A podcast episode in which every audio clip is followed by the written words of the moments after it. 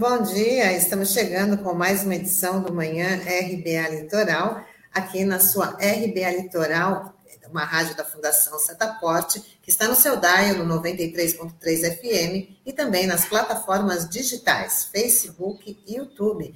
Edição de 29 de junho, penúltimo dia do mês. Bom dia, Sandro. Bom dia, Douglas. Bom dia, Tânia. Bom dia, Douglas. Bom dia, Norberto e Taigo aqui nos nossos bastidores. E um bom dia especial aos ouvintes internautas da RBA Litoral. Salve, salve, Tânia, Sandro, você que nos acompanha pelo 93.3 FM no Dial e você que nos segue pelas plataformas digitais. Bom dia. Começamos aqui com o nosso giro de notícias e a pressão em cima do presidente Bolsonaro. Os senadores Randolfo Rodrigues, Fabiano Contarato e Jorge Cajuru apresentaram ontem uma notícia crime ao Supremo Tribunal Federal. Eles pedem que Bolsonaro seja denunciado sob a justificativa de que ele não acionou a Polícia Federal para investigar possíveis irregularidades na compra da vacina Covaxin, já que havia sido informado pelos irmãos Miranda. Agora, o STF vai decidir se pede abertura de uma investigação. É, agora é o famoso crime de prevaricação, né, que as pessoas tanto falam, né, e fica torna isso evidente, né, diante dessa situação, né, relatada pelo deputado Luiz Miranda, né, do Distrito Federal do DEM, um aliado do presidente, e que dá a entender que ele teria provas dessa conversa, né, dessa, desse diálogo que eles tiveram ali, e que se isso vier à tona, realmente vai ser algo, vai ser aquele o batom na cueca, como o pessoal fala popularmente, né? Mas por outro lado, a gente sabe que o, o se não sei se é um blefe desse parlamentar, se ele vai estar tá fazendo isso para ficar jogando, né? Enfim, para querer tirar alguma casquinha também do governo federal nisso, mas o desgaste já está feito, né? E é um pedido é, interessante aí vindo dos parlamentares, alguns deles até que são alinhados com, com o governo, como o próprio Cajuru, né, que teve envolvido naquela, naquele grampo ali, né, enfim, aí que tem, acho que um, um mês, dois meses, né, enfim. Então é isso, né, mais um episódio aí, mais um desgaste que o Bolsonaro tem, que ontem, né, numa conversa com os apoiadores, falou que não, que não tinha como ter controle, né, do o que acontecia nos ministérios, né? É engraçado porque quando eram em outras gestões, né, enfim, outros governos, muita gente acabava malhando, caindo em cima. Poxa, mas como é que o presidente não sabe de nada e tal? Agora essa turma está provando do próprio veneno.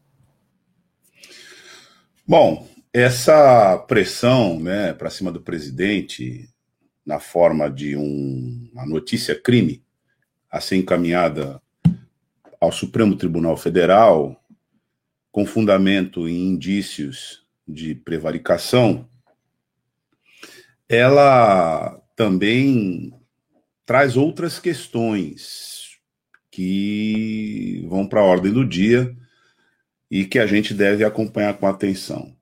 A primeira é do próprio desdobramento de uma representação desse tipo e desse porte no Supremo Tribunal Federal, que naturalmente será, né, uma vez recepcionado pelo Supremo, será encaminhada à Procuradoria-Geral da República.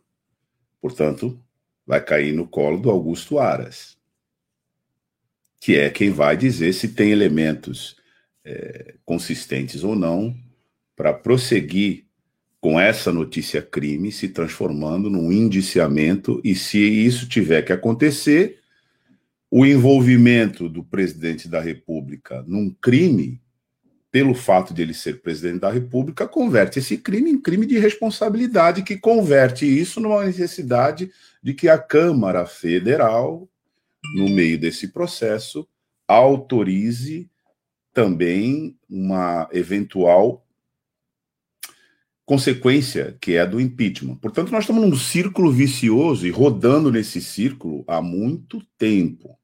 Né? E por que, que a gente sai né, sempre rodopiando toda vez que a gente encontra provas, as digitais do presidente da República em operações ilícitas, quando não criminosas, pura e simplesmente.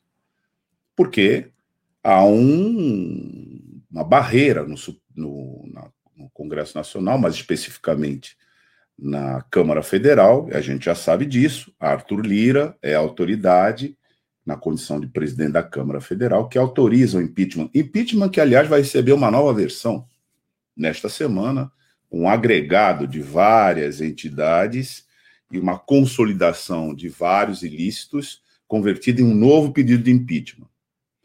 Portanto, essa notícia é um novo pedido de impeachment que provavelmente vai ter o destino dos demais. Vai ficar aguardando, dormitando lá, a boa vontade do Arthur Lira é, encaminhar. Como é que isso sai da fila? Com pressão popular na rua. Esse fato especificamente da representação, ele, para além da notícia crime tratar da possibilidade de prevaricação, com os elementos levantados pela CPI da pandemia, a gente já tem também indícios de advocacia administrativa. O que é advocacia administrativa? É quando a máquina pública é colocada diretamente a serviço de particulares para oferecer, obter, propiciar vantagem aos particulares. Então, o segundo crime, que essa notícia crime pode é, ampliar, né? Para além da prevaricação, que é aquela omissão é, irregular, ilícita e criminosa de uma autoridade pública que toma conhecimento de um crime e não toma nenhuma providência quando tem o dever de fazer, isso aí é, a, é prevaricação. Há também a possibilidade da advocacia administrativa, que é quando essa autoridade coloca a máquina pública a serviço de particulares, preferindo esse ou aquele em detrimento de outro, e isso é muito comum quando existe lobbies. Né? E a gente está vendo que o lobby da vacina virou uma instituição desde que a pandemia começou. Não é só que o povo está deixando, está sendo deixado a própria, a própria sorte para morrer. É que existe uma indústria de corrupção nessa operação mórbida né, das omissões do governo federal. Por fim, essa notícia crime também pode levar ao à corrupção passiva, né? Caso o sujeito dessa notícia crime tenha recebido diretamente alguma vantagem. Ele, pessoalmente ou por interposta pessoa nessa operação que envolve o lobby das vacinas, que a gente vai ver que não é só uma, né? Não é só a Covaxin que aparece na podridão da corrupção do governo Bolsonaro. Nós já já vamos falar de outra, né? Também lá para as bandas do Oriente, né? Essa não é na China, mas não é na, não é, não é na Índia, mas é na China. Portanto, a gente precisa aguardar os desdobramentos dessa notícia crime. Por fim, é só uma avaliação que a gente precisa ter com relação ao momento em que essa notícia crime aparece, mas isso a gente fala é, por ocasião do comentário na próxima nota que a gente vai ler. É, Douglas, e depois da indiana Covaxin, entrou no radar da CPI da Covid a vacina Convidência, do laboratório chinês CanSino o Ministério da Saúde teria interesse em adquirir 60 milhões de doses desse imunizante. A transação seria intermediada pela Belcher Farmacêutica do Brasil, empresa investigada pelo Ministério Público. A farmacêutica suspeita é alvo da operação falso negativo, suspeita de participar de um esquema que superfaturou testes de coronavírus adquiridos pelo governo do Distrito Federal. E o detalhe curioso é que essa Belcher, ela é filha de um, é, de um é, é, tem como um dos sócios, né, um filho de um empresário próximo a, a Barros. E curiosamente, a sede dessa farmacêutica é em Maringá, justamente a cidade de origem, né, onde é a base eleitoral do, do Barros, né? Enfim. Então, é algo que é muito estranho a gente, eu acho que os ouvintes aqui, os internautas, são bem informados aqui pela RBA, e acho que é a primeira vez que a gente tem ouvido falar nessa vacina da convidência, né? Porque realmente, convidência, que realmente que é da China, e mostra que quando há, quando há interesses, há negócios, não esco escolhe nacionalidade, né? Porque entre as pessoas que estariam incentivando a compra dessa vacina chinesa é o Carlos Wizard, que vai ser ouvido amanhã na CPI da Covid, e o Luciano Hang, né? Como o próprio Bolsonaro fala, né? É, é conhecido como o velho da van. Então, o Ricardo Barros, ao qual você se referiu agora, que é o líder do governo na Câmara, deputado federal pelo PP, é o ponto de conexão de algumas empresas e empresários girando em torno do lobby da vacina.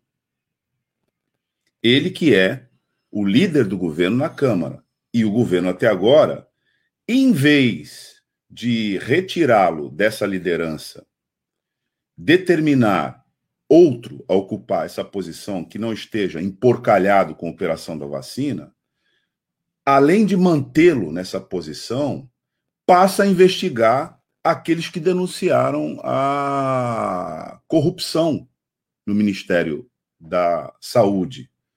Então, é, Luiz Ricardo Fernandes Miranda, o irmão do outro deputado, Luiz Miranda, entrou na alça de mira da investigação das agências é, policiais federais, Departamento de Polícia Federal, e foi vinculado a uma versão de defesa, uma, de, uma defesa pífia, vamos, vamos combinar, de que ele teria outros interesses a não ser o de demonstrar para a sociedade que existe um esquema de corrupção implantado no Ministério da Saúde a partir da gestão do Eduardo Pazuello, porque lá foi colocado também um outro militar, Alex Lial Marinho, tenente-coronel do Exército, que era indicação direta da gestão Pazuello e era quem determinava é, na logística, na estrutura de logística do Ministério da Saúde, os, as aquisições, portanto, encaminhava né, a ordem para as aquisições dos insumos estratégicos é, daquele ministério, inclusive os que dizem respeito à vacina. Então, posicionado nesse lugar, ele exercia a pressão para que se contratasse essa ou aquela é, instituição lá do exterior, esse ou aquele laboratório, na pauta de aquisição das vacinas.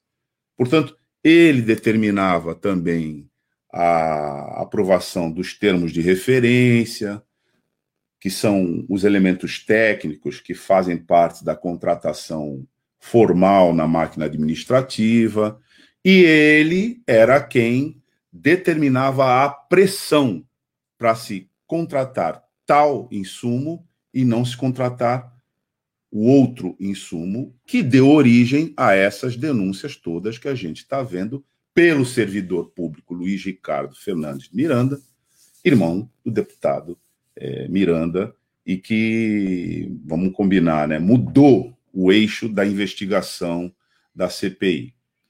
Bom, se toda essa operação, que já é uma operação é, de corrupção com elementos muito consistentes dentro do Ministério da Saúde. Veja só, hein?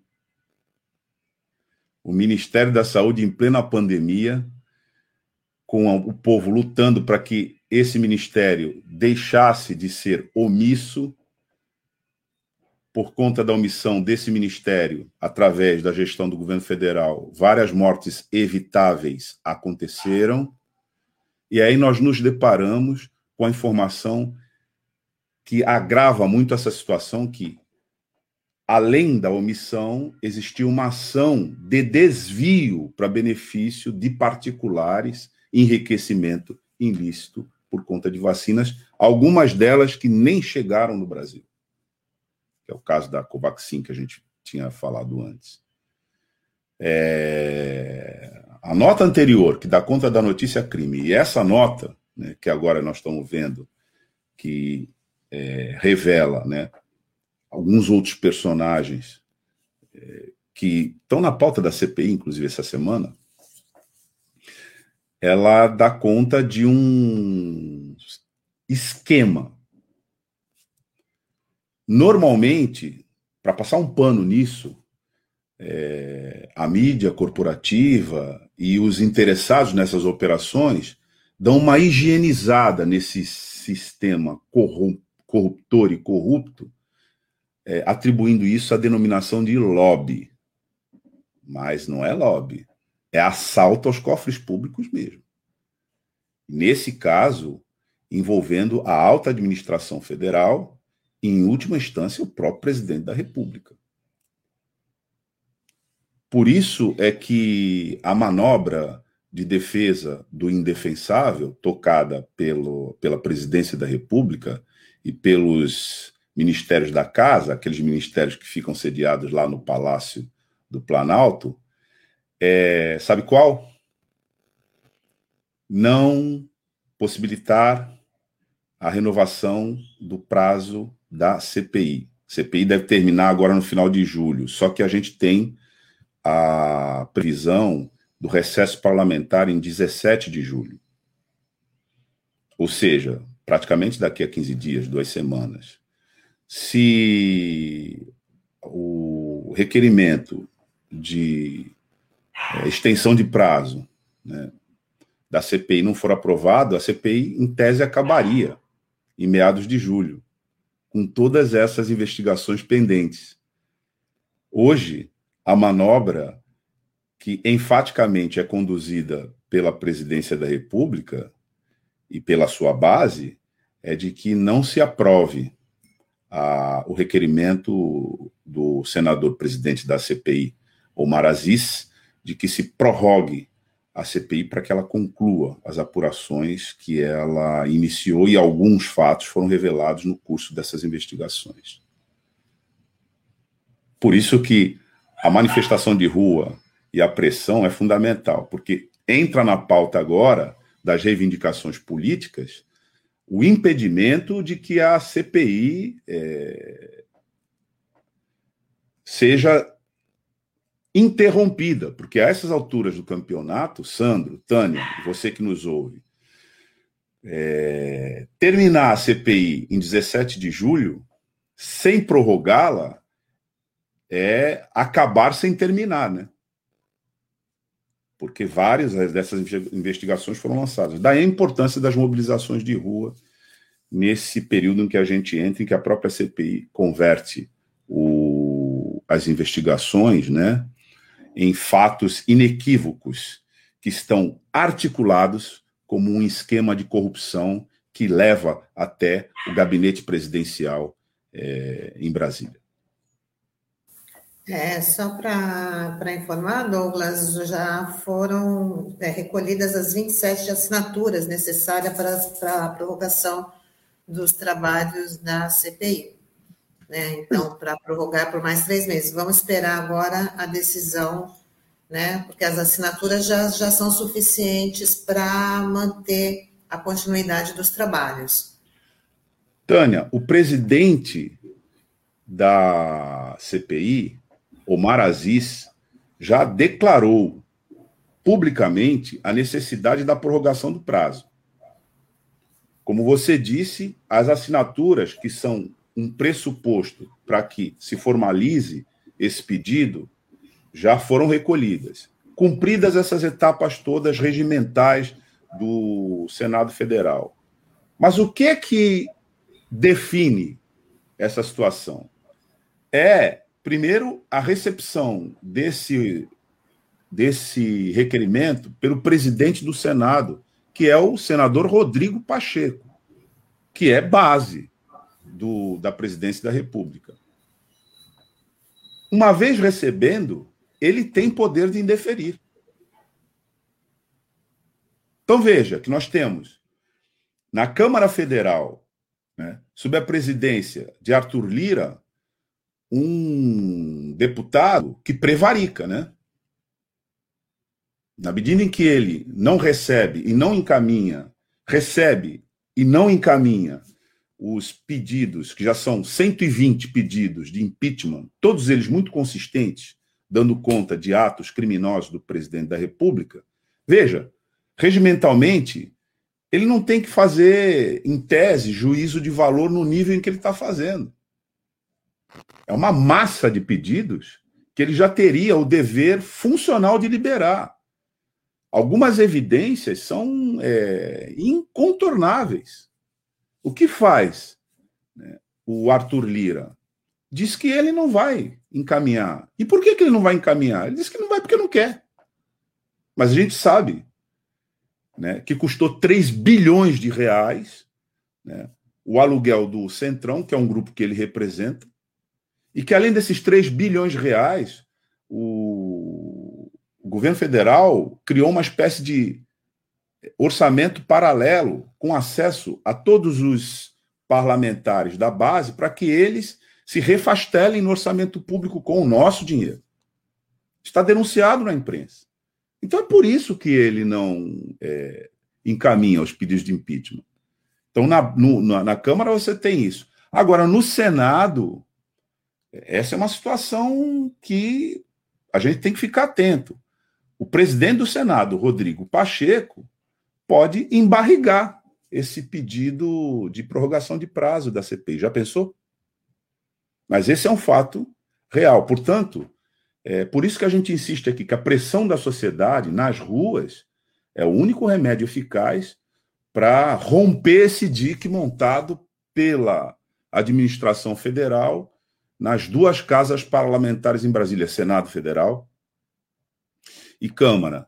Eu estou falando do Senado Federal, mas, na verdade, a gente sabe né, que, é, em última instância, o Congresso Nacional é uma instituição composta dessas duas casas.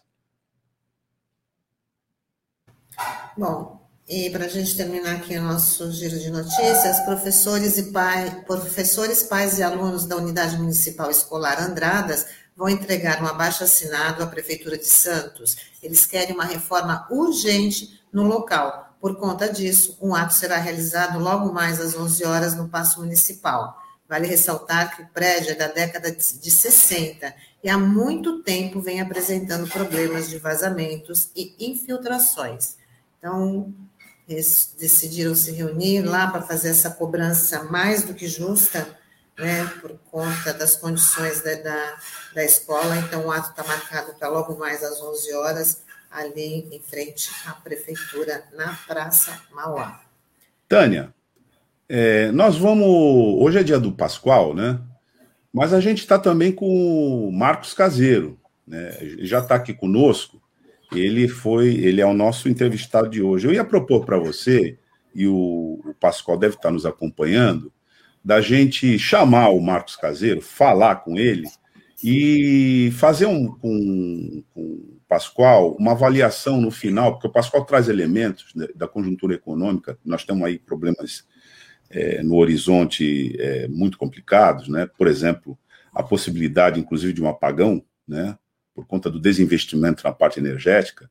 Então, eu ia propor que a gente conversasse com o Marcos Caseiro, e o, eu sei que o Pascoal está nos acompanhando aqui pela, pelos bastidores, e a gente conversar depois com, com o Pascoal no final, no fechamento dessa edição. Pode Perfeito. ser? Vamos chamar aí o doutor Marcos Caseiro, infectologista, para fazer aí fazer o raio-x da situação da pandemia, não só na nossa região, né, mas em no cenário nacional também. Bora embarcar o caseiro.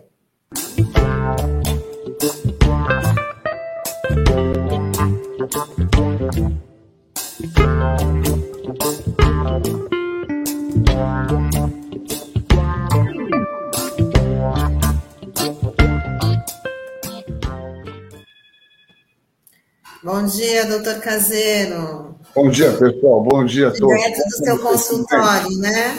É, aqui é, é, não é o meu consultório, porque eu só atendo o serviço público, mas estou aqui trabalhando. Já atendi um bocadinho, já adiantei as coisas aqui, estou tranquilo aqui. Mas tudo bem com vocês. Pessoal, peço primeiro desculpa a semana passada, mas tinha multidão aqui, foi complicado as coisas, atrasou com vocês, eu também aqui, mas estamos aqui conversando. Vamos, vamos juntos aí. Não, a gente sempre faz questão de, de ouvi-lo. É, doutor Caseiro, já começa falando para a gente como é que está a situação aí da pandemia, como é que está o reflexo da, da vacinação, já que estamos chegando aí na faixa né, dos 40, 50, como é que está refletindo essa vacinação para diminuição de casos? É, Bom, então, bom dia, bom dia novamente a todos aí, né? Tânio, Douglas, Sandro, prazer estar aqui sempre com vocês. É, o problema, assim, é, nós estamos vendo uma situação que eu diria, talvez, é, um pouco conflitante, um pouco intermediária nessa situação toda, né? Porque, assim, nós temos os dados até que da Baixada, no estado de São Paulo, que tem mostrado, assim, inequivocamente, uma diminuição de mortalidade aqui na nossa região e na Baixada. Ainda que os casos continuam, a incidência, quer dizer, o aparecimento de novos casos muito elevados. Agora, quando a gente pega o Brasil como um todo, é, nós continuamos naquele patamar de 2 mil mortes por dia, né? Quer dizer, com algumas variaçõezinhas aí, fim de semana, que eventualmente você tem alteração na questão de notificação, mas é um patamar assustadoramente alto, né? Quer dizer, nós continuamos o nosso país com um patamar é muito elevado. E na nossa região, é, como a gente já falou, e muita, nós temos os piores indicadores, é, eu diria, do Brasil inteiro. Né? Aqui em Santos, por exemplo, a Baixada, você tem os maiores coeficientes de mortalidade praticamente do país como um todo. Né? Só para ter um nível de comparação, eu, você pegar Araquara, né, que fechou novamente, vocês têm 206 casos de mortes para cada 100 mil habitantes. Nós temos 400 aqui, 430 mortes para cada 100 mil, o dobro de mortalidade. É evidente que isso tem muitos fatores, estrutura etária tal, mas é um número inaceitavelmente alto, né? Então, assim, é, o resumo da ópera é: tem caído o número de casos, principalmente nas populações de mais idade, nós já havíamos conversado isso, eu já uma vez escrevi um tempo atrás até um texto para a tribuna mostrando esse dado naquela coluna do leitor que havia caído a mortalidade nessa faixa etária daqueles que completaram a segunda dose de vacina após 14 dias. Mas veja, nós temos um deslocamento de mortalidade para indivíduos mais jovens e com comorbidades. Repito, continuamos numa faixa de mortalidade no país como inteiro muito elevado. Não podemos cair nessa armadilha de achar que o nosso referencial é leito de UTI. Isso é um equívoco, né? 80% das pessoas que são entubadas morrem. Então a gente não pode tomar ter leito de UTI como parâmetro. Essa é uma ideia geral, né? Deixa eu fechar aqui. É, e ah, vocês estão me ouvindo bem aí? Estão me ouvindo? Sim. Então, associado a esse fator, só para a gente conversar um pouquinho, é o, o, surgimento de uma forma bastante expressiva e importante é, é, dessas variantes, dessa, desses vírus com mutações que são muito importantes, né, que têm se expandido. Interessante no nosso país, no nosso estado, e a gente precisa de tempo para entender isso nós temos uma das piores variantes que tem, que é a P1, né? A P1 é aquela variante de Manaus, né? Que é muito grave essa variante. Ela tem 13 mutações na região espicular do vírus. Ela se dissemina de uma forma assustadoramente rápida, ao ponto de você ver o que aconteceu em Manaus. E para vocês terem uma ideia, essa cepa surgiu em novembro, né? Os dados que a gente consegue ver de biologia molecular, você consegue caçar o tempo do aparecimento dela. Em novembro, ele em janeiro fez aquele estrago lá em Manaus, e certamente ela está na origem desse grande pico que nós tivemos aqui em fevereiro, março, principalmente. Né? Hoje, 99% dos casos aqui na Baixada Santista, em São Paulo, são dessa cepa P1, que o Brasil exportou. Né? O Brasil, na verdade, mandou para o território inteiro. Essa cepa surgiu em Manaus, em vez do governo centralizar os atendimentos naquela crise em janeiro em Manaus, ele pegou os pacientes e mandou para o Brasil inteiro. Ele pegou essa cepa e distribuiu para o Brasil inteiro. E agora nós vamos exportar essa P1 para a América Latina inteira, né? Com essa Copa América aí, essa porcaria aí, a gente vai exportar essa cepa brasileira para a América Latina, que já é responsável pela epidemia lá no Uruguai e na Argentina. O que eu quero dizer com isso é que talvez a gente precise entender com mais tempo essa cepa delta, que é essa cepa indiana, é, esses vírus eles competem de acordo com sua capacidade de maior transmissibilidade. Então a gente precisa ver se a cepa delta vai deslocar essa P1. Os dados não mostram isso aqui no nosso país, mostrando que essa P1 tem uma capacidade, o que parece, de, de, de disseminação maior do que a própria delta. Né? Então, esse é um panorama geral, mas a gente pode aprofundar em alguns aspectos disso aí especificamente. Caseiro, bom dia. Você bom que está aí direto do fronte de batalha. É, eu lembro que na, quando você teve aqui da última vez, você antecipou aqui em primeira mão que a prefeitura estava criando um ambulatório para pacientes com Covid-19, que era uma ideia que você teve lá no início da pandemia, mas que foi é, concretizada de fato quase um ano depois.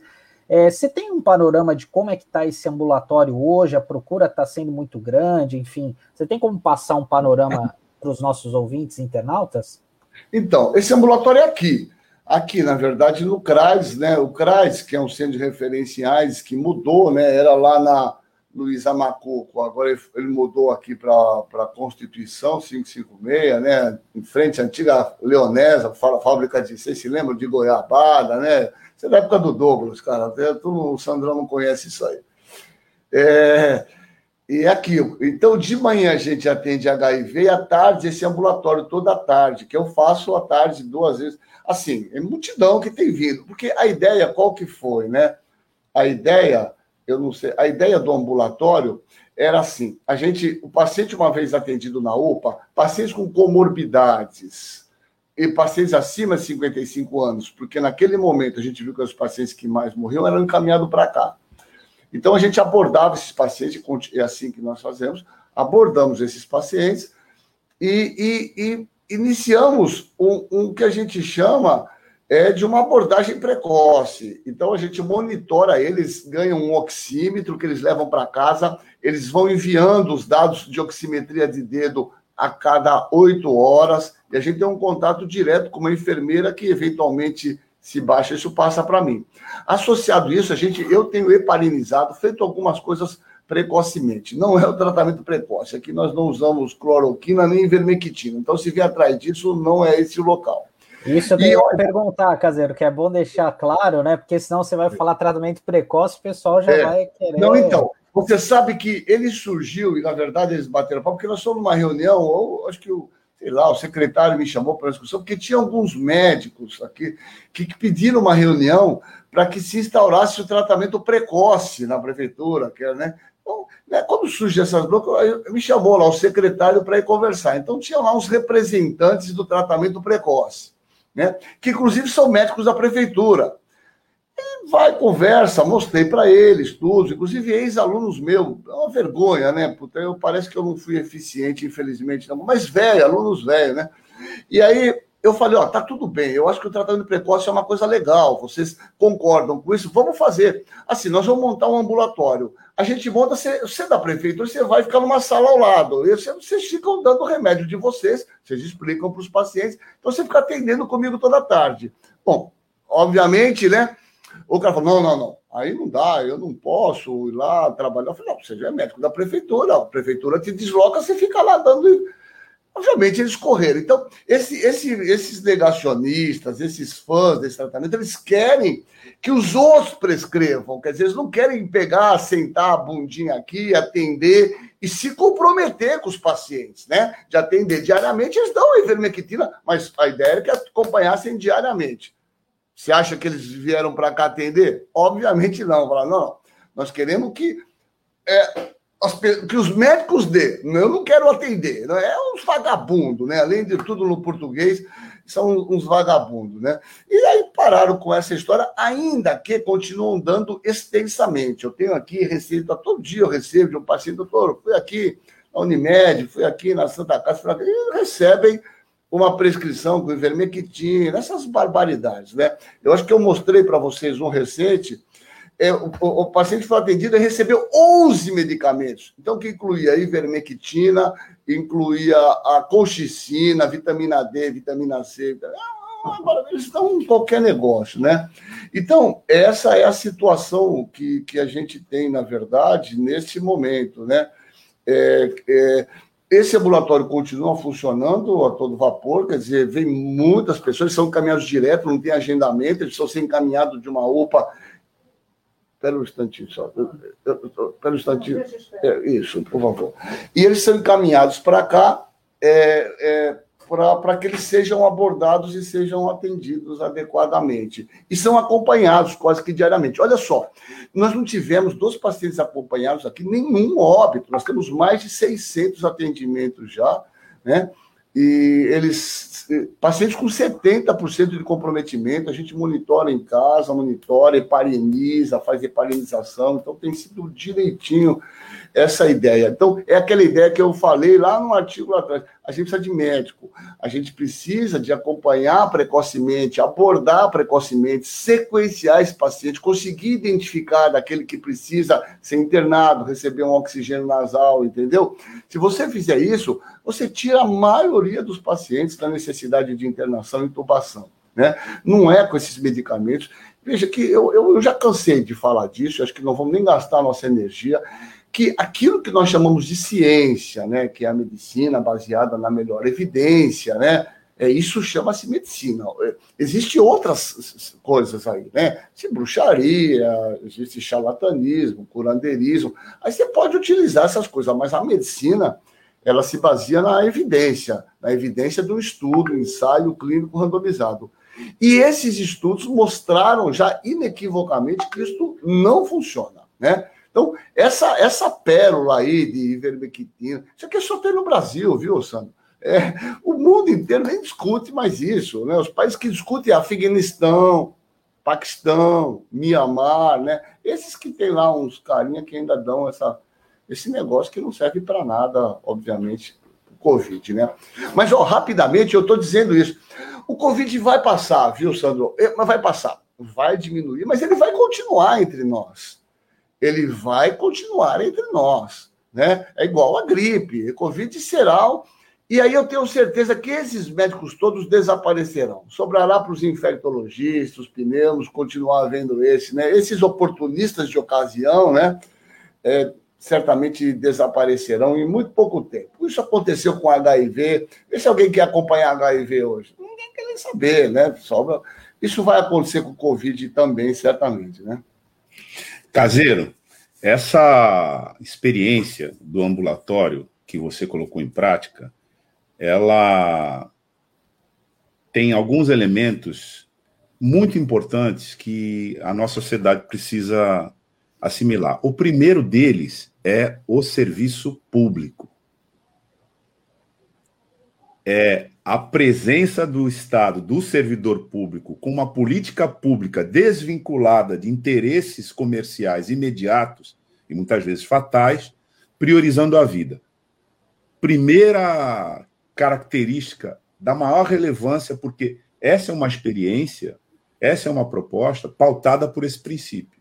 E aí você já é, nos trouxe a informação do monitoramento do monitoramento, que é uma política pública, e de um atendimento humanizado. Eu estou dizendo isso porque logo no começo da pandemia, nós tivemos aqui uma entrevista com é, algumas, algumas fontes, né? Que estavam morando fora daqui. Algumas pessoas estavam morando fora daqui. Um deles foi o Jean é, é, Goldenbaum, que está morando na Alemanha e que de vez em quando conversa conosco aqui. E ele explicou como é que estava sendo o monitoramento lá. E a explicação dele chamou atenção porque tinha um, bastante desse perfil que você está definindo aí. A única coisa que acrescentaria, que eu me lembro da explicação que ele deu, porque ele falou de maneira muito é, explícita, ele disse: bom, primeiro que você é, é monitorado pelo Serviço Público de Saúde aqui monitorado na sua casa. Você recebe uma ligação, você recebe uma orientação E se você tiver que ser atendido, aí é, entra um segundo momento em que você será é, transportado da sua casa até o ponto de atendimento.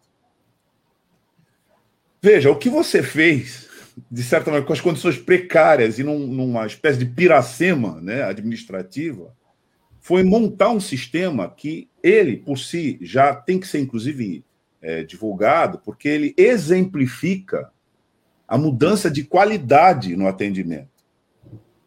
Que a partir daí você tem um controle, que não é um. O controle não é um episódio, é uma política.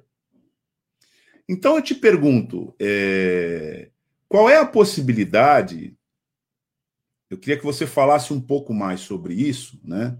Sobre esse entendimento, sobre a rotina, viu, é, é, é caseiro? Sobre essa rotina, porque isso é importante para a gente aqui, para nossa, para nossa audiência e para quem é, precisa de uma referência que é um contraponto a isso que está aí. Eu queria que você falasse um pouquinho da rotina do atendimento e, além disso, também é, você disse aqui no, no seu, no, na sua na primeira parte aqui da entrevista que não, não registrou nenhum óbito.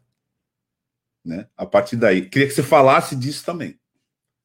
É, bom, pô, legal, é isso. O, a gente, veja, Douglas, é, é muito legal essa ideia que assim, o, o, grande vitorioso, talvez eu digo sempre em todos, o grande herói é, dessa epidemia, quando a gente for fazer lá o rescaldo final, o rescaldo intermediário, é o SUS, né, cara? É o SUS.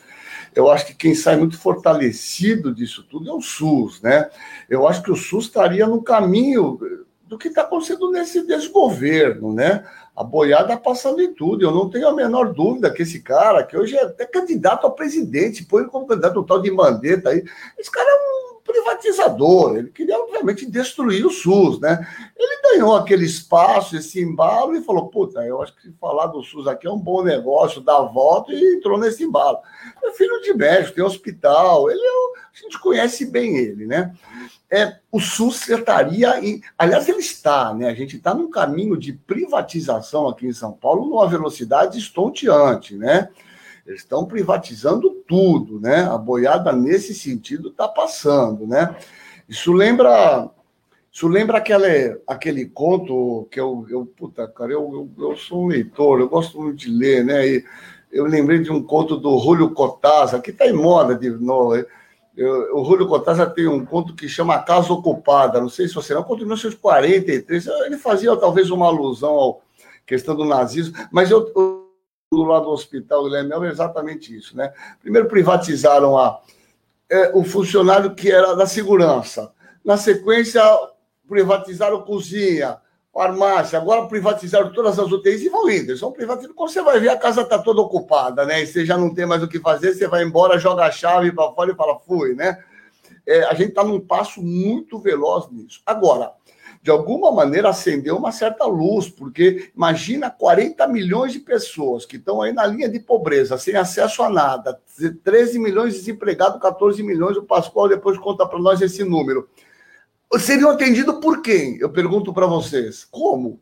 Ficariam empilhados na rua? Quem iriam ver essas pessoas se não fosse o SUS? Então, essa é a primeira questão, que é fundamental a gente entender. A importância do Sistema Único de Saúde como um direito universal à vida. O primeiro princípio, as pessoas têm que estar vivas, né? Eu acho que essa é a primeira questão. A segunda questão que você está falando é assim: esse monitoramento, Douglas, é a vergonha do nosso. Nós temos nesse país os maiores sanitaristas, epidemiologistas do mundo, do mundo, né?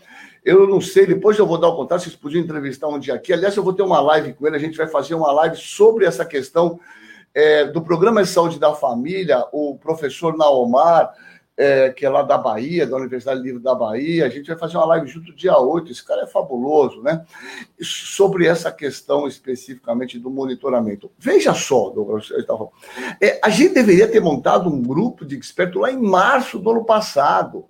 Se nós tivéssemos por onde entra os vírus, Douglas, veja, Sandro, Tânia, é, é, é Descartes, é o bom senso mais bom senso por onde o vírus entra? Ele só pode entrar é, de barco ou, obviamente, de avião, e é com nossas fronteiras.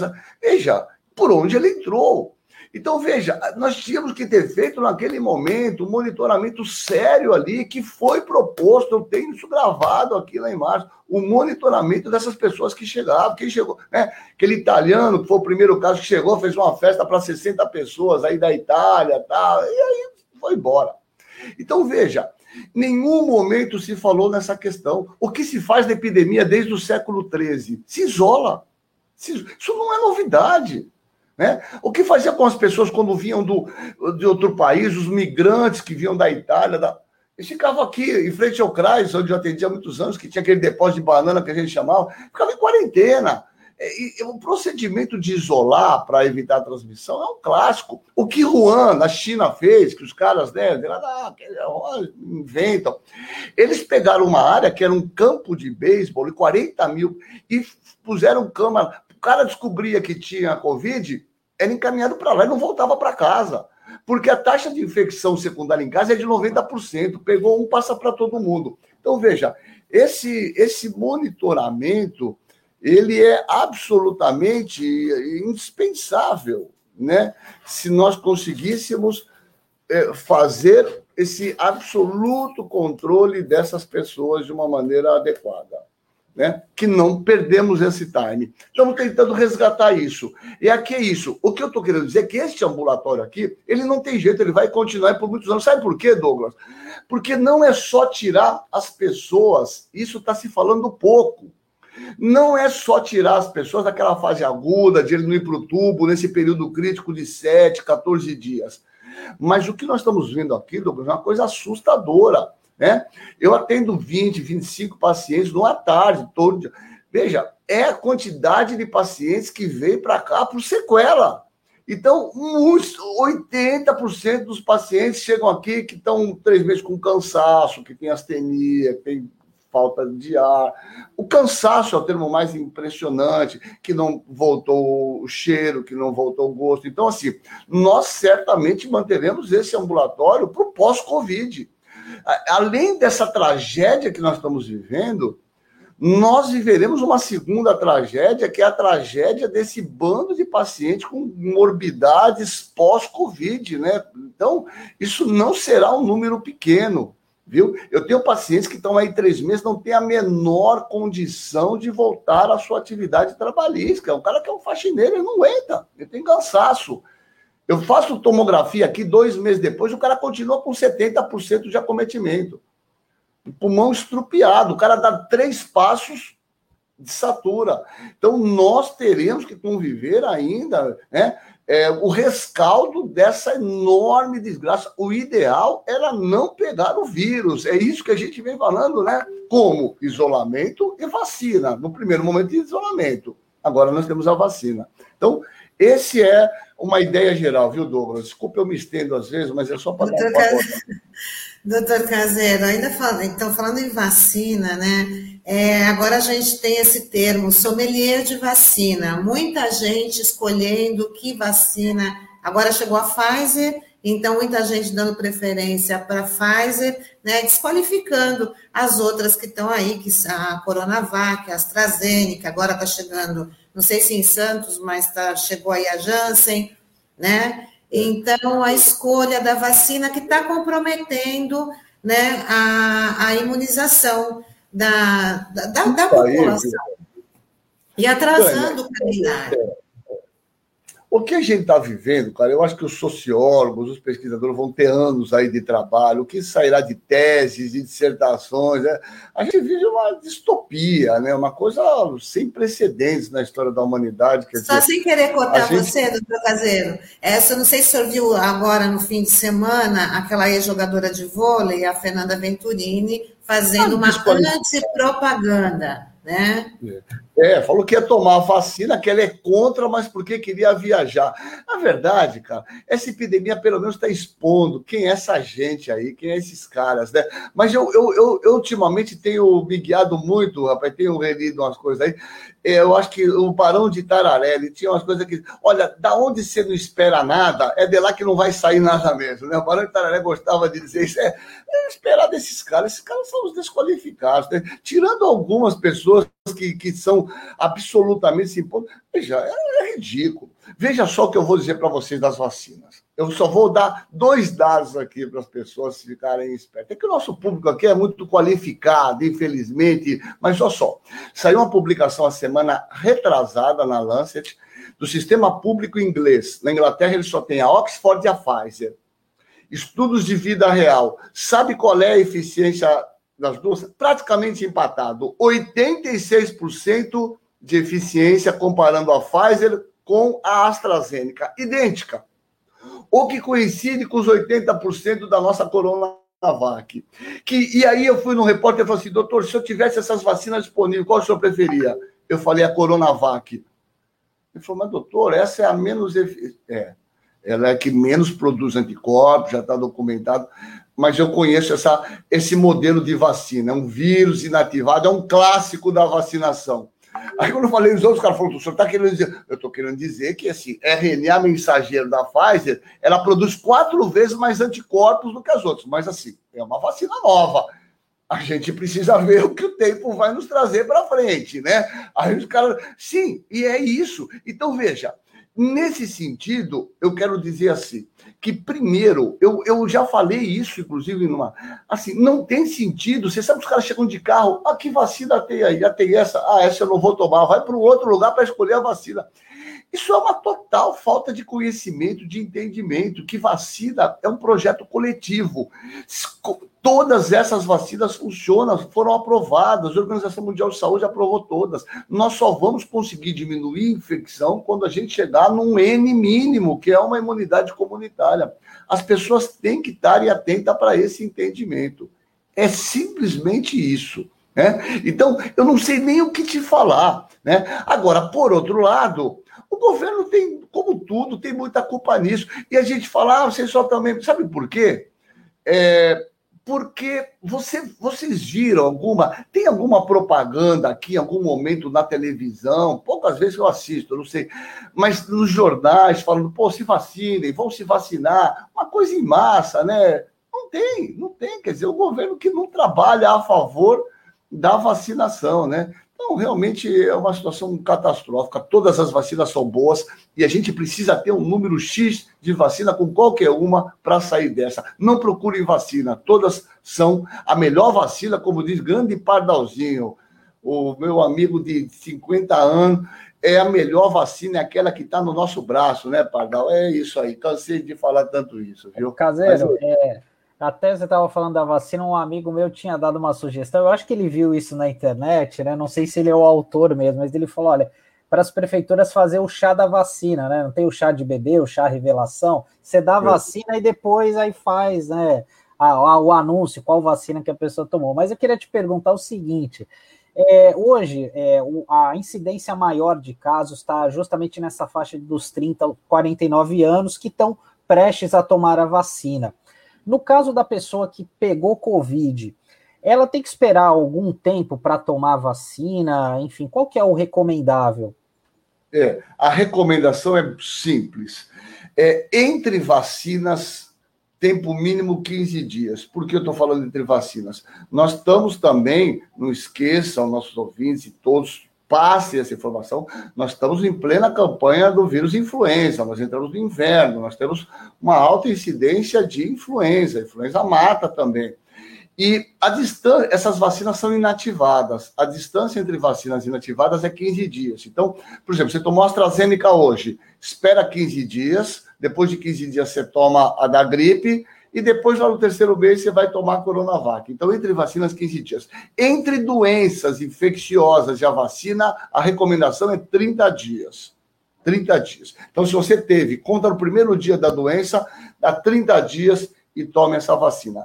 Ainda que isso poderia ser discutido, porque um cara que teve a doença, ele tá com, ele produziu anticorpo. Veja, a doença é a vacinação natural, né? Ele vai, ele como se ele. A vacina é uma imitação da doença com menor gravidade, né? Então, o cara, quando faz a doença, ele produz anticorpos. Mas como nós não temos feito isso dosando em rotina, eu não sei se você viu, por exemplo, na Noruega, As pessoas que tiveram doença, eles dosam anticorpo lá, eles tomam uma dose só da Pfizer e o cara faz um booster, não toma as duas doses. Né? Mas é uma outra realidade que não a nossa. Então, a recomendação é um mês após. Você teve Covid, espera minimamente um mês. Após um mês, você pode tomar a vacina da forma usual. Para apurar essa informação, caseiro, se não se seguir essa orientação, quais são as consequências que pode advir daí? De qual? Da tomar a vacina? Nenhuma. Não vai acontecer nada. É que você vai perder tempo. É, que, que eu digo perder tempo? É, veja só, quando você tem a doença, você produz anticorpos. Anticorpos são proteínas, né? São as imunoglobulinas que ficam. Se você põe o teu inóculo, elas rapidamente neutralizam isso, esse, esse inóculo que é a vacina. Então é como se você nem tomasse nada, porque o teu sistema imune está muito ativado. Não tem o porquê, né? Você simplesmente vai. É como se você não tivesse nenhum efeito prático em termos de indução de imunidade. Basicamente é isso. Efeito adverso aí nenhum, não vai te trazer nenhum problema nesse nível. Por que eu estou dizendo isso? Porque os dados são inequívocos. Eu já falei para vocês, a gente tá, eu estou acabando de, de fazer o nosso fazer a, a, parte de um ano de sequenciamento do meu estudo aqui no Guilherme Álvaro, que a gente está colhendo sangue das, de 1.600 funcionários de todo mundo do hospital, mil, cada três meses, e o que a gente viu é que os anticorpos crescem no quarto, quinto mês e a partir daí eles declinam. Os anticorpos declinam muito. Por isso que é, certamente, mesmo com a vacinação e mesmo a doença, esses anticorpos são de curta duração. E por isso que eu estou querendo dizer assim: você, quando toma essa vacina agora e você toma daqui a três meses, no caso da AstraZeneca, você já tem os anticorpos estabilizados e você produz mais anticorpo, que se aumenta esses anticorpos que irão declinar ao longo do tempo né? Ele te dá uma proteção por um tempo mais prolongado. Mas eu não tenho dúvida em afirmar para vocês que nós teremos que fazer revacinação. Não tenhamos dúvida disso. Né? O Covid entrará no cenário do influenza, provavelmente com revacinações é, periódicas, que não dá para ainda prever qual o tempo, mas que isso irá acontecer, não tenhamos dúvida. Caseiro, nós estamos aqui com o Pascoal Vaz, né? Do nosso. Eu vou até. Ele mandou uma pergunta aqui no chat, é... e eu vou ler aqui para você, porque ela parte da informação que você deu com relação ao status né, de é, maior vulnerabilidade aqui na nossa região, que você descreveu. Então, ele diz o seguinte: tendo em vista a mortalidade na Baixada ser o dobro do Brasil, como fica a determinação da Prefeitura de Santos de exigir o retorno de idosos com comorbidades apenas com a primeira dose? É, isso aí, veja, é, sem comentários, né? Não, isso aí é uma, uma, piada, né? É, é, eu junto mais aí, viu? Eu junto essa, essa exigência de voltar com uma dose é, e mais né? Essa coisa de que eu, eu tenho ouvido falar que em agosto vão voltar as aulas aí plenamente, né? É, isso aí é uma, uma, brincadeira, quer dizer, nesse momento que essa epidemia está absolutamente aquecida, é, fazer esse nível de exigência. Então, assim, a gente tem que ser duro nisso, sem imunização plena e mais as pessoas não estão entendendo. Eu, eu já tentei explicar para a prefeitura, eu cansei. Mas, felizmente, talvez eles me perguntavam um pouco, agora menos, né? Depois de eu ter entrado para o partido, eles me perguntam menos. Eu acho que eles me veem até. Foi uma, uma das grandes coisas que eu fiz. Rápida, certamente para me encher meu saco. Mas, assim, por que, que eu estou dizendo isso? Porque é, é uma coisa simples. A vacina ainda que ela te traga uma proteção individual, pessoal, a lógica da vacina é a proteção coletiva. Eu vou dizer, os dados preliminares que eu estou vendo aqui são não preocupantes. Você tem uma enorme quantidade de pessoas que tomaram vacina e não produz anticorpo. Você vai falar, putz, Marcos, mas isso, isso é normal. Por isso que a gente tem que chegar na imunidade coletiva, para um proteger indiretamente o outro. Então, as pessoas estão achando, esse cara, que você tomou a vacina, está resolvida a tua vida. Não é isso. Nós só vamos ter a nossa vida resolvida quando a gente atingir um número de imunização que a gente freie a disseminação da doença. Isso é imunidade coletiva, as pessoas não estão entendendo. Então, estou achando, oh, tomei minha vacina, ah, resolvi meu problema. Não. Nós só resolveremos o nosso problema individual. É, talvez uma das coisas mais socialistas que tenham comunistas seja a vacina. A gente só ganha em vacina quando a gente tiver o coletivo vacinado. É importante as pessoas entenderem isso. Sem vacina, socializada, nós não teremos a garantia de proteção individual. Não esqueçam disso. Não esqueçam disso. Isso é super importante. Tânia, tem uma interação, né? Tem uma interação. sei que o doutor Caseiro já, a gente já está chegando aqui no final da, da nossa entrevista. Dia corrido, né, doutor Caseiro? Mas agradecendo é, aí aqui, pela, pela sua disponibilidade. Vamos ler, vamos ler aqui as interações. Taigo, por favor. É, bom, o Pardal, nosso grande colunista, aí já falou, né? A melhor vacina é a aplicada. É como falou aquele o Alexandre Nero, a melhor vacina é a que tinha, né? Com K e né? a Cleide Lula Bertolino fala, fala caseiro, você nos qualifica, nos qualifica mais. E o Pardal fala: mando aqui um grande abraço aos amigos Marco Caseiro e Pascoal. Pascoal, daqui a é. pouquinho, já está na área aqui com a gente. Legal. A Cleide fala: nossa única salvação, vacina no braço, comida no braço, descer no prato, né? E fora Bolsonaro. Já não há salvação fora da política. Leon. Não, sem dúvida.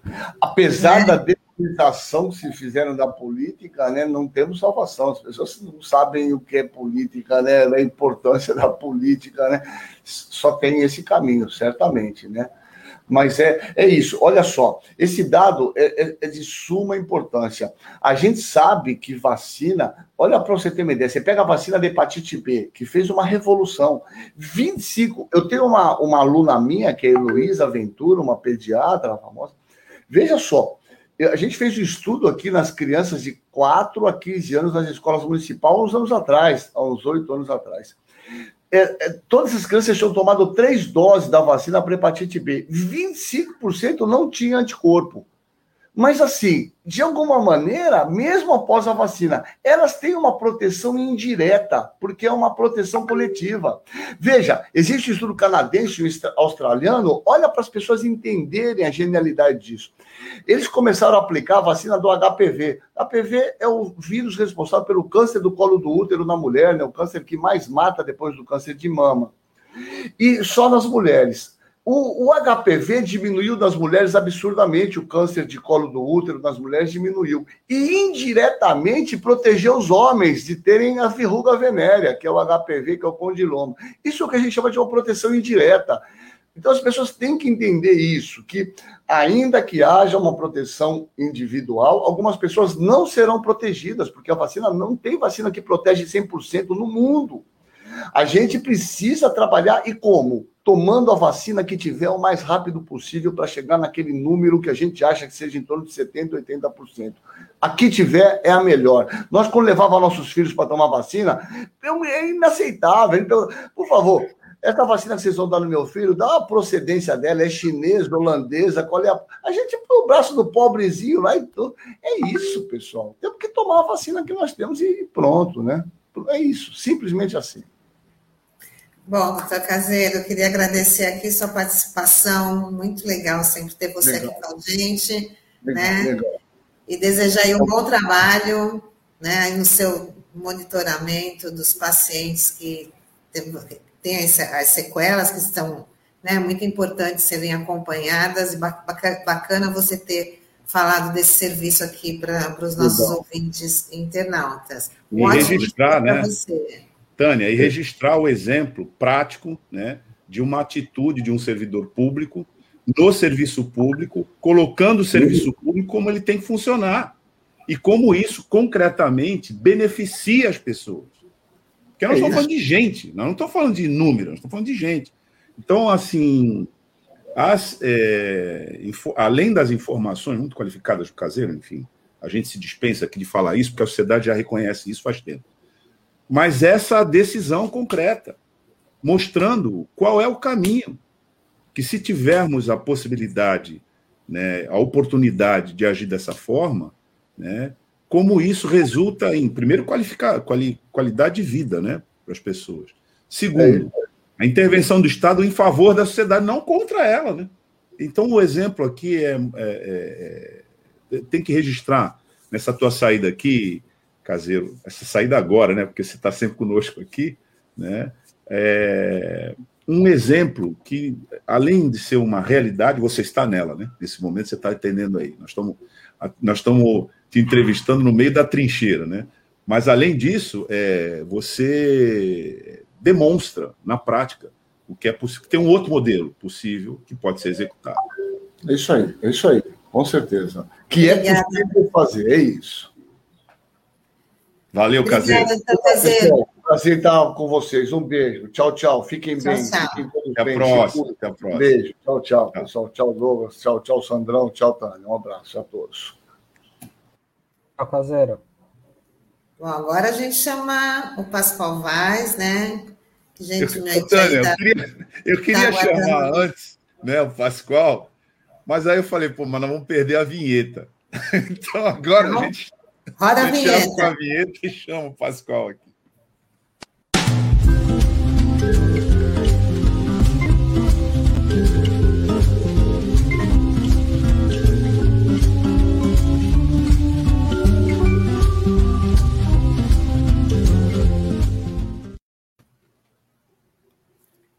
Bom dia, professor. Seja bem-vindo mais uma vez aqui com a gente. Tudo bem? Libera o teu áudio, Pascoal. Vamos abrir o microfone, professor. A...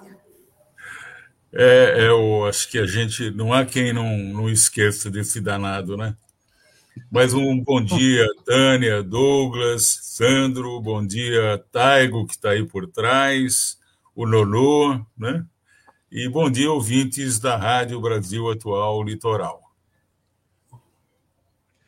Bom dia, Pascoal. Hoje a gente é, vai, encerrando, vai encerrar a edição contigo, porque associado a essa, esse quadro que a gente viu aqui, né, trazido pelo caseiro, e que inclusive você dirigiu uma pergunta muito pertinente com relação a essa coisa de dar por encerrada a questão da primeira dose, ele explicou bem que a imunização tem que ser plena, né? Mas associado a isso, a gente está tendo hoje várias, é, vários problemas na pauta econômica também, que agravam a situação junto com a pandemia da nossa sociedade. Né? O Caseiro até citou isso, né, que uma das, um dos elementos de vulnerabilização é as condições em que nosso povo se encontra, alto desemprego e, enfim, tudo isso que você vem falando aqui. Eu queria que você. Você vai. vai é, você está com uma pauta, mas eu queria que você comentasse essa, essa observação feita pelo caseiro, né, da influência de uma coisa na outra, né, da influência da situação econômica na maior vulnerabilização da, da, da proteção sanitária. É, você imagina, Douglas, né, a, a fome, né, a gente com, com base aí na, nas doações, enfim, que eu acho que são absolutamente necessárias agora, devem continuar. É, mas só que é preciso observar o seguinte, né? A gente não pode viver de doações, tá certo? A gente precisa de um projeto de nação que elimine as doações, a necessidade das doações, tá certo? É, é preciso deixar isso claro. Mas mesmo com essas doações, claro que as pessoas estão se alimentando é, deficitariamente, né?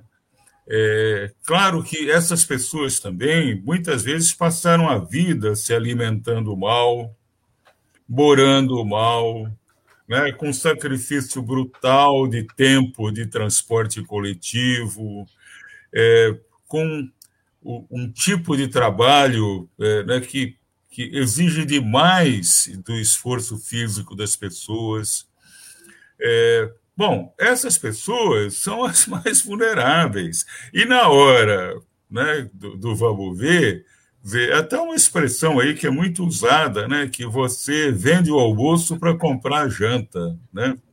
Essas pessoas, elas são muito carentes, né? E tem uma, uma, uma elas ficam muito expostas né, ao vírus.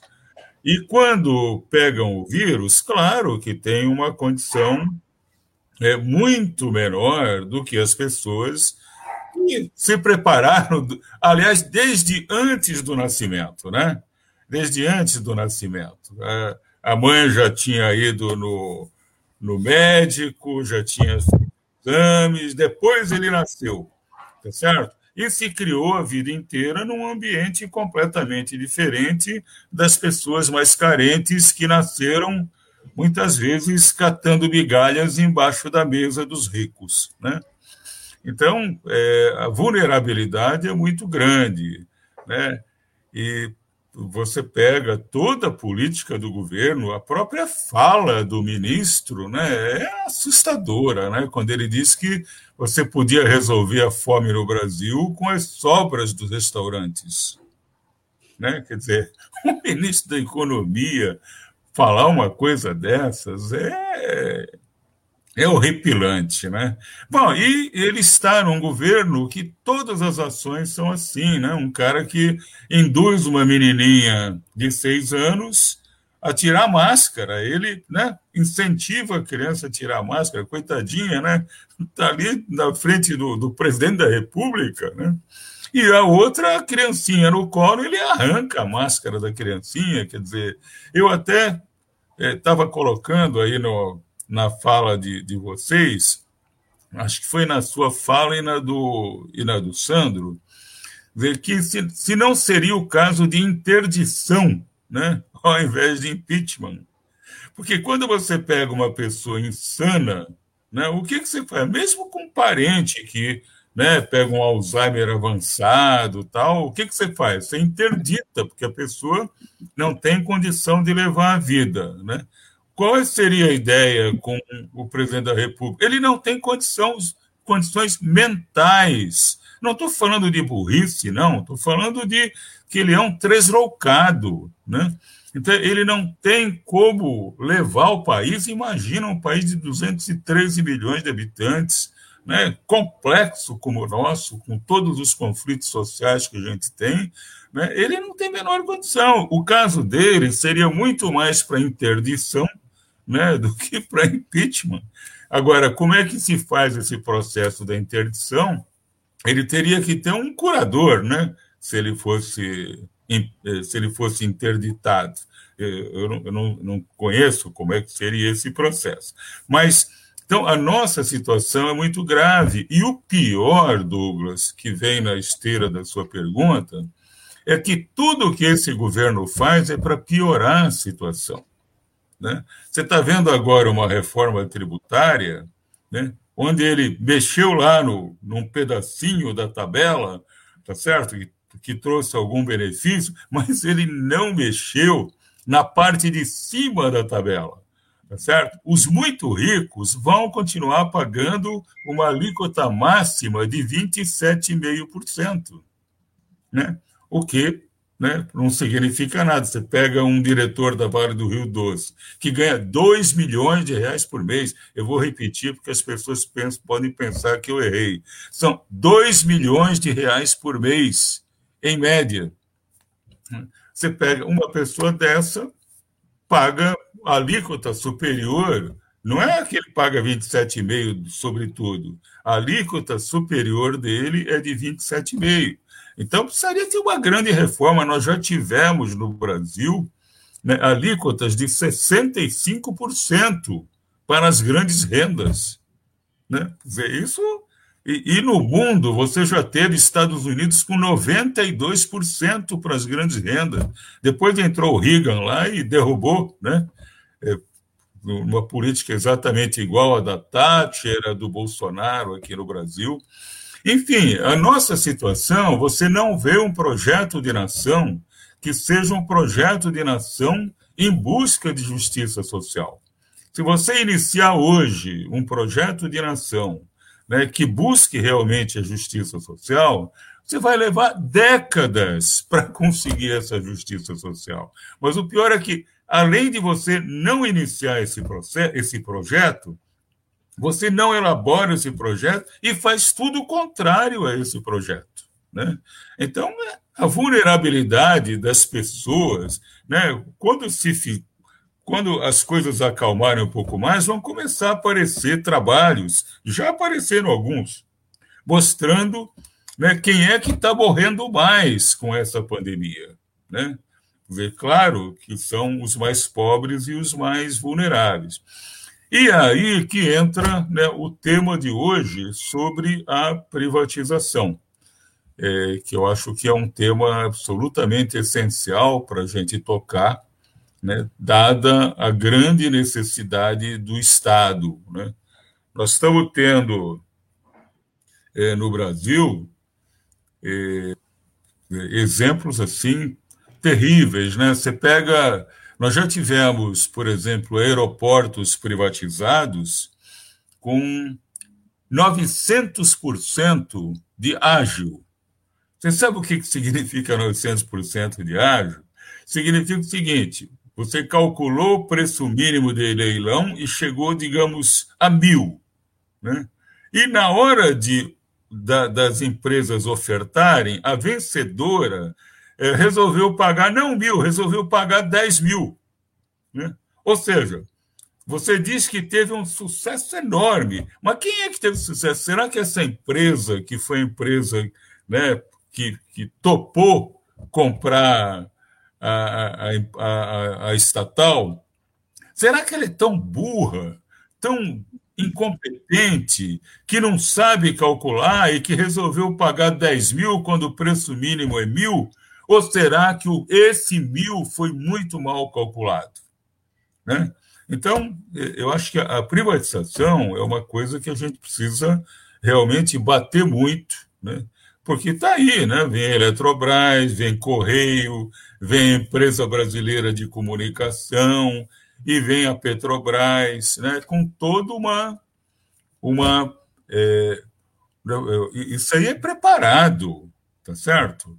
Quando é, essa política de preços da Petrobras, eu não tenho a menor dúvida que, além de agradar os acionistas da Petrobras, né, por esses reajustes malucos que acontecem aí nos combustíveis, ainda tem um, um segundo ponto que talvez até para o governo seja o primeiro, de enfraquecer o amor dos brasileiros pela Petrobras.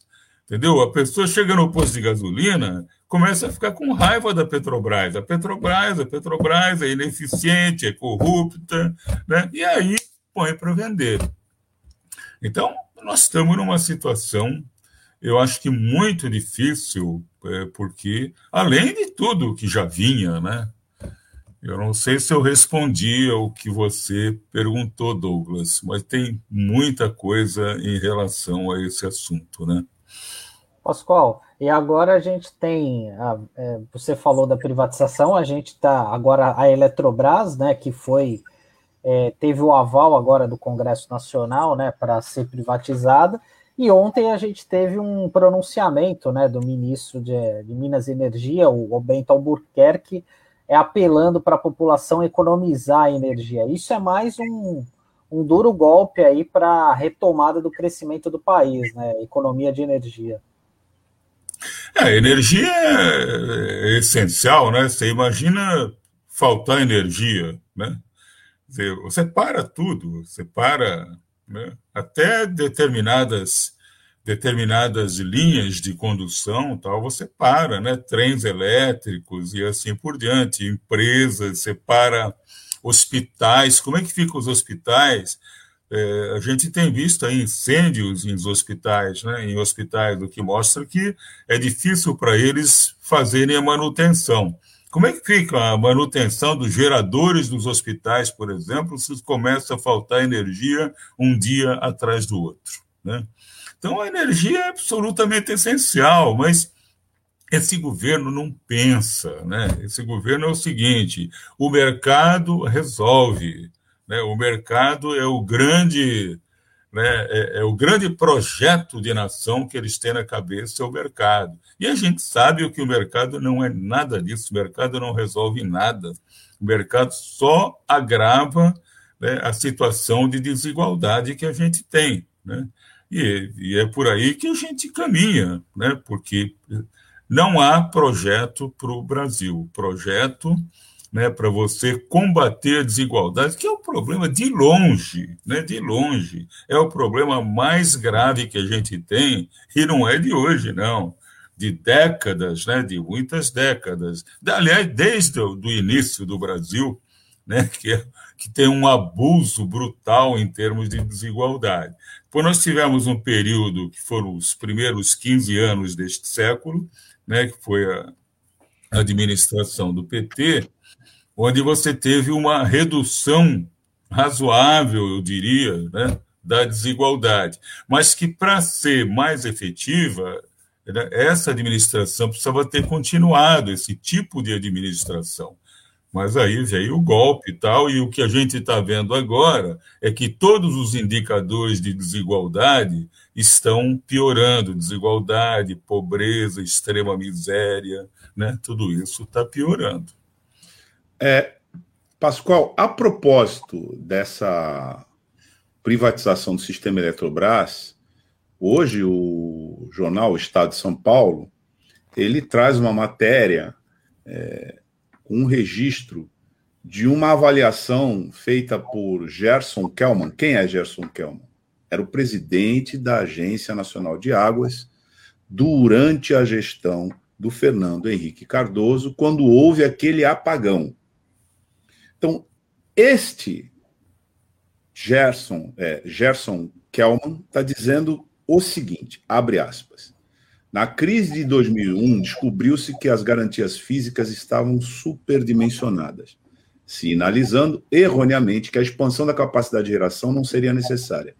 Essas garantias físicas deveriam ser revisadas de tempos em tempos, digamos, a cada cinco anos, para captar capturar eventuais modificações das condições operativas das usinas. Porém, esses ajustes só foram feitos uma vez em 2017. Bom, ele está dizendo o seguinte: que faz parte da estratégia, veja, de investimento nessas é, usinas uma avaliação da capacidade de resposta que foi abandonada. Eu me lembro aqui é, de uma informação que você costuma trazer sempre, inclusive eu tenho é, utilizado essa sua informação, de que você, é, na qual você descreve que um momento imediatamente anterior da privatização é um momento em que, embora as empresas a serem privatizadas sejam lucrativas, elas sofrem um ataque, né? uma, uma espécie de é, um ataque autoimune do Estado, né? defende todo o seu sistema imunológico para que elas sejam entregues, mas elas já estão bem valorizadas, com um ou outro é, ponto de vulnerabilidade que possa aparecer aí. Parece que na Eletrobras esse processo também está sendo feito porque ela está sendo apontada como uma, é, um sistema, na verdade, né? ele está sendo apontado como um sistema lucrativo. Além do fato de que, na matriz de segurança energética, nós estamos tratando de soberania nacional, e não propriamente de negócio. Né? Então, como você sempre fala isso, Pardal, eu queria que você desse uma palavra aqui sobre é, esse momento em que foi encaminhada a privatização da Eletrobras, se isso também foi aplicado nesse sistema, essa avaliação que você sempre faz para a gente aqui. Olha, esse sistema, ele, eles não são, é, eles são muito competentes né, para desvalorizar os ativos nacionais, né? É, é, que eles não têm o, né, o, a, a hombridade de pensar é que por, o patrimônio público é a única riqueza do pobre. Né? O pobre no Brasil, se você pega a distribuição da renda, a gente já sabe como é, né? é péssima. Se você pega a distribuição da riqueza, ela é muito pior. Né? Você pega metade da população brasileira não tem nada de patrimônio, patrimônio zero. O único patrimônio dela é o patrimônio público. Outra coisa, todo o patrimônio público que nós temos foi construído com o dinheiro do pobre, porque são os pobres que, por dezenas e dezenas de anos, mais pagaram impostos nesse Brasil. E você faz isso como? Como é que você faz esse patrimônio? Né? Através dos impostos que você cobra. Então, é de uma injustiça o que está sendo feito com o patrimônio público nacional, que é uma coisa descomunal. Né? Quando você pega a Eletrobras, as campanhas que vêm, todas as falas e a grande imprensa, né? ah, não, mas a Eletrobras ela é ineficaz, ela é ineficiente, ela é, tem corrupção lá dentro, aí começa a lembrar, ah, porque o petrolão, né? Mas não lembra né, da JBS, né? não lembra da Odebrecht, da OAS, tá certo? Quer dizer, não lembra da eficácia de uma Embraer, né, da própria Petrobras, né? É, ou seja, isso é, é todo um ambiente. Eu lembro que eu era funcionário da COSIPA, fui durante quase 30 anos, 29 anos e uns quebrados, funcionário da, da COSIPA, e durante muito tempo, antes da privatização, durante alguns anos, os preços da, do aço, tanto da COSIPA, da Uzi Minas, da CSN, que eram as três grandes siderúrgicas nacionais os preços dos produtos foram represados. Ou seja, as empresas começaram a, a ir à míngua, entendeu? Por falta né, de reajuste de preço. Aí, claro, os serviços começam a ficar mais prejudicados. E aí, então, está vendo? Olha, olha a corrupção, é ineficiente. Estão fazendo isso com a Petrobras nessa política de preços da Petrobras, né, de jogar o preço do, do, dos combustíveis em comparação com o preço externo, é um absurdo. Né? Não tem nenhum sentido. Todas as vantagens comparativas da Petrobras, a eficiência dela em águas profundas, o que nós temos de abundância de petróleo no pré-sal, né? Tudo isso é esquecido para comparar com os preços externos. É, eu costumo até dizer, Douglas, que é, assim, no limite o preço de algumas de alguns combustíveis poderia ser zero. Por exemplo, nós deveríamos, se você tem um projeto de nação que busca justiça social, entregar botijão de gás de graça. Né? Não veria nada demais, não aconteceria nada com a Petrobras. Né? E a mesma coisa com a Eletrobras. Eu acho que grande parte da população brasileira não deveria pagar energia, que é essencial para cada brasileiro. E assim por diante, assim como tarifa zero no transporte. Né? Quem tem que pagar isso? É com o imposto sobre os mais ricos. Mas o imposto sobre os mais ricos nunca chega, certo? Ele nunca vem, ele nunca atinge os mais ricos. Então, o que falta no Brasil mesmo é uma né, é um governo que pensa o seguinte: você pode até discordar de algumas coisas, mas é, qual vai ser o nosso projeto? Como é que nós vamos colocar o patrimônio nacional, tá certo, para trabalhar para combater a desigualdade, né? Os recursos nacionais todos que você tem, né? Mas essa preocupação, isso não passa, esse tipo de, esse tipo de, de, de, de raciocínio não passa pela cabeça dessas pessoas. Né? Essas pessoas é mercado, mercado, mercado, o que o mercado faz está bem feito, e a gente sabe o que o mercado faz. É, Pascoal, só para a gente ter uma dimensão né, concreta do que você está falando entre nós aqui, é, a gente está falando muito das privatizações no, no âmbito federal e do dano que elas vêm trazendo, particularmente nessa conjuntura para a sociedade brasileira. E não podemos de deixar de registrar aqui que a companhia Docas aqui, a Codesp, que virou é, autoridade portuária é, de Santos, está tendo a sua gestão também privatizada nesse pacotão aí que a gente vem se referindo, que envolve Correio, Eletrobras, é, alguns poços da camada pré-sal e o porto aqui de Santos, com consequências nefastas. A gente vem trazendo, uh, inclusive, esses desdobramentos aqui na nossa Rádio Brasil Atual Litoral. Mas só para a gente ter uma ideia dessa operação agressiva e de como essa política ela é uma política contra o patrimônio do povo, que você acaba de dizer aí, né? também no âmbito das administrações locais. Né? Por exemplo, o Estado de São Paulo extinguiu é, recentemente a Fundação Parque Zoológico de São Paulo, o Instituto Florestal, a Companhia de Desenvolvimento Habitacional Urbano, a Empresa Metropolitana de Transporte Urbano, a Superintendência de Controle de Endemias em plena pandemia. A SUSEM foi extinta. A Companhia de Desenvolvimento Agrícola de São Paulo, em plena fome, que a gente está registrando aqui, através da rubrica da insegurança alimentar, e nós temos essa tragédia também aqui em São Paulo.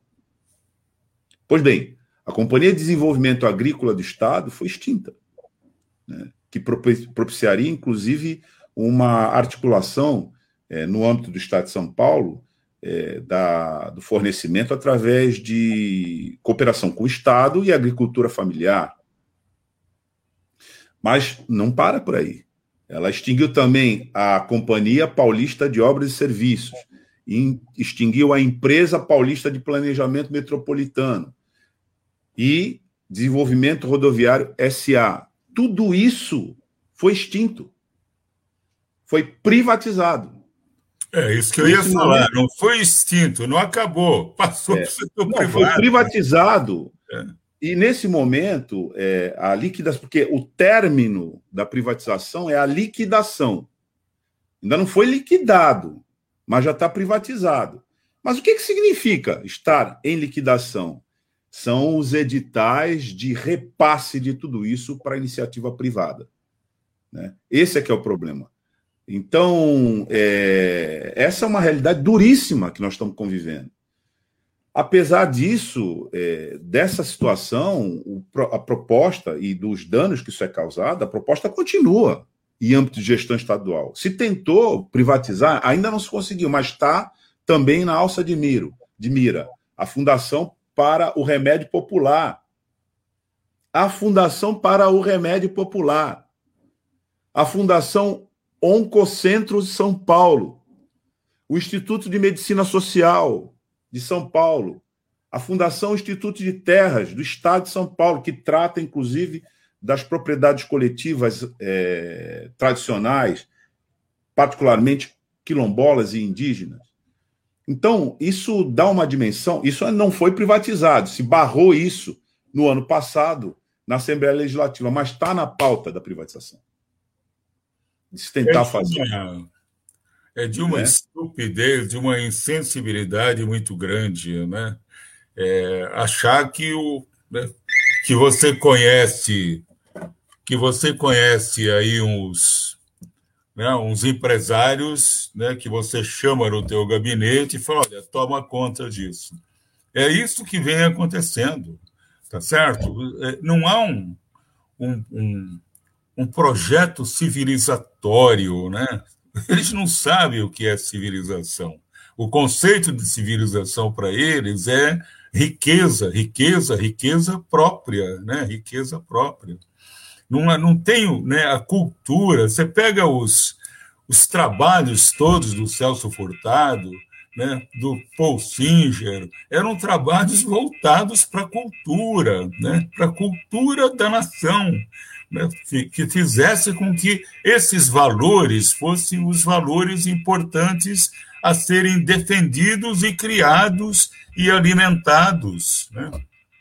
É, olha, é uma coisa é, triste, triste. No caso da. Tem um caso, quando você estava falando aí, eu lembrei do caso da COSIPA. É, eu cheguei a falar da, da, da, da CSN da Cozipa e da Usiminas, né? Elas ficaram anos, né, sem receber o reajuste necessário. Eu falei isso, mas acho que eu não falei o valor. Elas deixaram de receber em conjunto 17 bilhões de reais por falta de reajuste. Né? E quando você pega o edital de privatização da Cozipa, eu, tem lá uma série de proteções, proteção do emprego, proteção disso, proteção daquilo. Né? O que, que aconteceu com a Cozipa? Tá certo? Simplesmente ficaram com um pedacinho dela, né? o alto forno está caindo aos pedaços, a coqueria, a fundição, todos os grandes setores metalúrgicos da empresa estão sendo destruídos. Né? Dizer, e com toda né, a, proteção que se dizia haver. Olha, tem um dado que eu estou me lembrando agora, que é o seguinte: você pega o item 8.11 da, da, do edital de privatização da COSIPA, ela fala em, que a COSIPA é, era um patrimônio que valia o edital de venda, que valia 7 bilhões de dólares. A COSIPA foi vendida o, o, preço mínimo de leilão foi calculado em 270 bilhões de dólares, 270 milhões, quer dizer, um, um infinitésimo do valor da Cosipa. Né? E aí ela foi realmente vendida por 550. Então veio, puxa, tivemos um ágil né, maravilhoso, 150%, mas vendeu por 550 milhões, o que valia 7 bilhões. Bom, aí privatiza, vem uma empresa de fora e faz tudo o que fez aqui na Baixada Santista. Foi embora, causou um caos danado com o desemprego, porque o desemprego não foi só do pessoal da COSIPA, que já foi elevadíssimo, né? milhares de empregados foram, foram ficaram sem emprego, né? E além disso, todo o encadeamento né, das empresas que trabalhavam em volta da Cosipa também né, foram para o Beleléu, tiveram né, um desemprego muito elevado e a gente não consegue agora né, sair dessa, dessa parafernália toda. Ou seja, é, um, é, é aquilo que você falou, tem que ir para a rua, tá certo? E temos que brigar muito, muito, muito por um governo que tenha um projeto civilizatório na cabeça, tá certo? Um projeto de igualdade. Não precisa ter todo mundo igual, vestindo a mesma roupinha, todo mundo com o mesmo botão. Não é isso que eu estou falando. É que tenha realmente igualdade de oportunidades, mas não é igualdade de oportunidades que se fala por aí. É igualdade de fato tá certo? A igualdade que todo mundo que tem um projeto de vida, no fundo é um projeto de felicidade, né?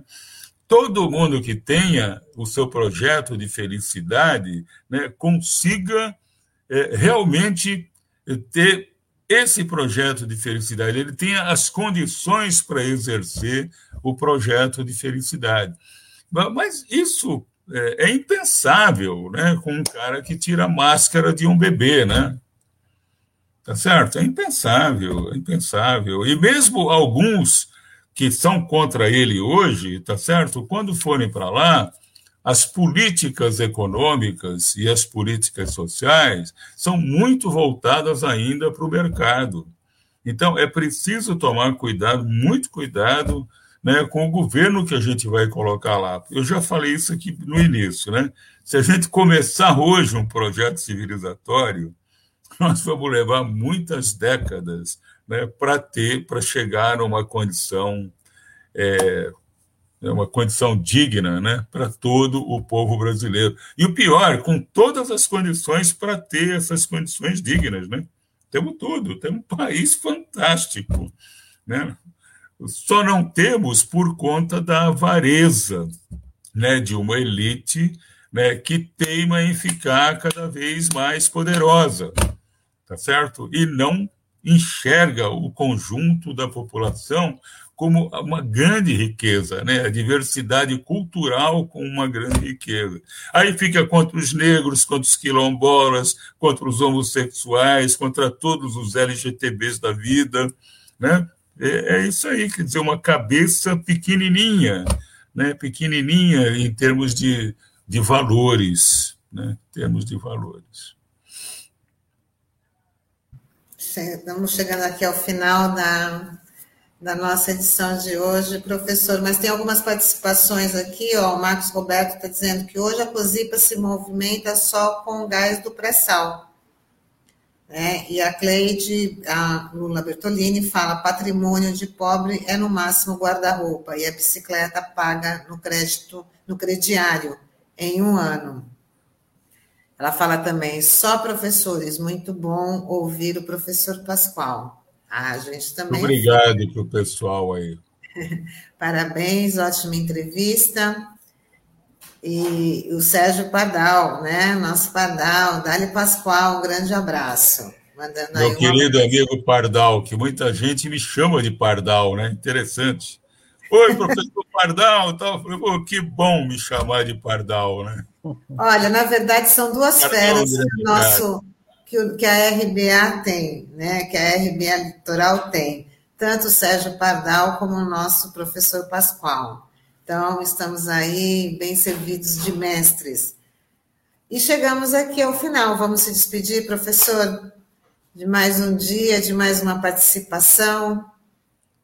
Agradeço. Eu que agradeço. Né? Muito obrigado aí pela, pela mais uma acolhida.